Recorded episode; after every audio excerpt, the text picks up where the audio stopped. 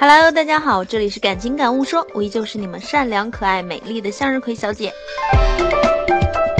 今天说说高考啊，高考快放榜了吧？好多学霸在家偷着乐，也有好多学渣在家哭啊。这些年我们被学霸骗的可惨了，有木有啊？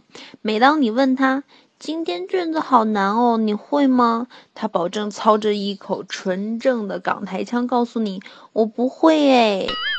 堪比奥斯卡影帝啊！其实每次卷子下来才知道，他们就我一个人不会。算算高考用了十二年青春，至少十几万的学费啊！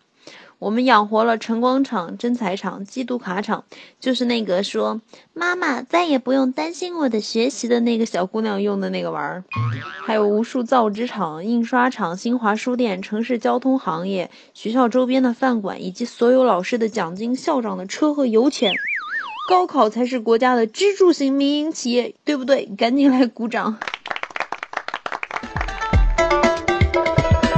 过高考没考好的小朋友啊，不要难过。为什么呢？你听姐姐跟你们说啊，地理不及格正常啊。你说你还能不认识回家的路吗？政治不及格正常啊。中国十三亿人，轮得到你当国家主席吗？物理不及格也正常啊。你说你干什么事儿还要计算空气阻力吗？英语不及格，正常。我们都是中国人啊。语文不及格正常。你骂人要用修辞手法吗？数学不及格正常，你买菜要用函数吗？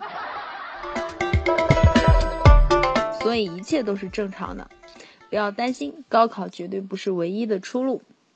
好了，亲爱的你们，可以在页面的下方给我留言啊，你们想听什么，有什么好笑的事儿都可以告诉我。希望向日葵小姐带给您的是轻松愉快的两分钟，祝您生活工作愉快。